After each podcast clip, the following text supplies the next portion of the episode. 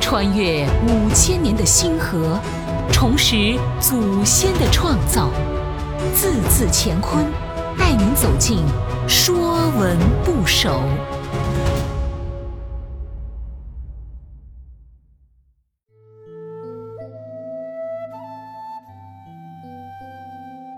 《说文部首》钩，钩有两个发音，一个读钩，为勾画勾勒的勾，指弯曲之意；另一个读音为句，是句子的句，诗句的句。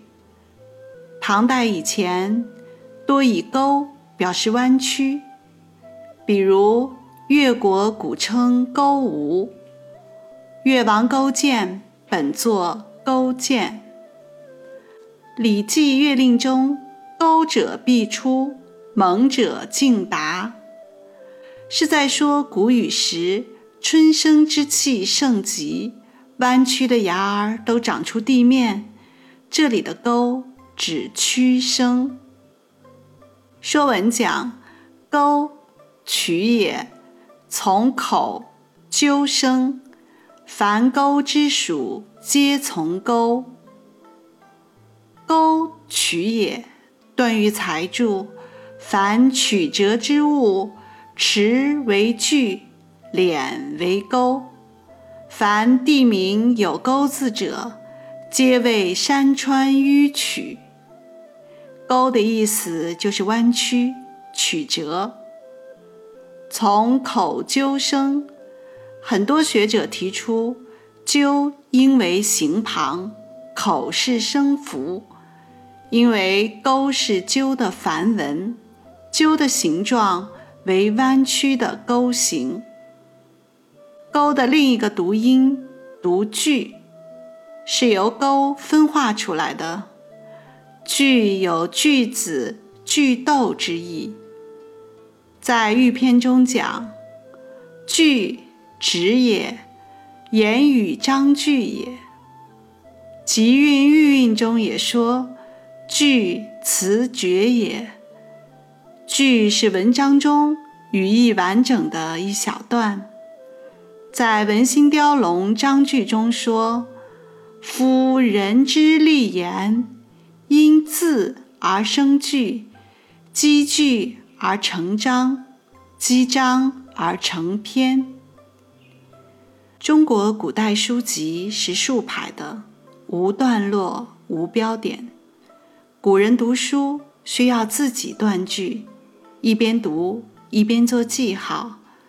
语义停顿处打一逗点，称逗；句意完整处打一勾，称句。因加逗号停顿是为了方便诵读，所以人们把“逗”字。改为读诵的读，也读逗。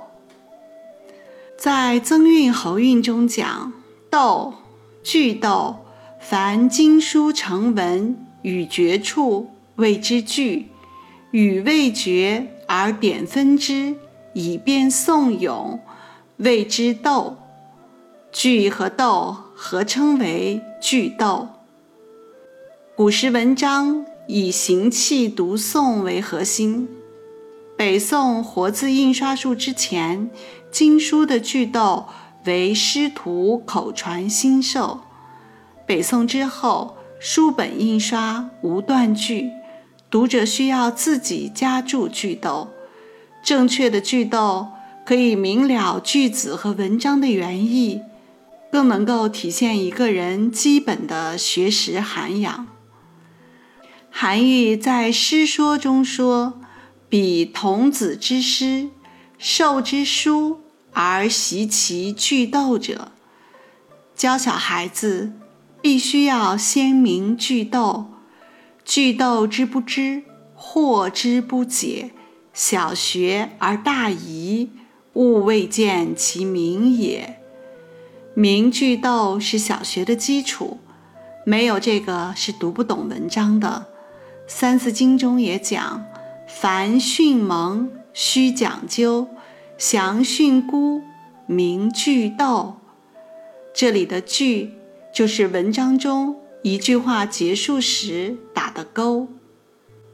凡钩之属，皆从钩。以钩为元素造出来的字，都有钩所代表的含义。比如“拘束”的“拘”，指不能自由伸展；比如“佝偻”的“佝”，指脊柱弯曲；比如“钩子”的“钩”，钩取也，是形状弯曲的器具。这些由钩的元素造出来的字，大多与弯曲有关。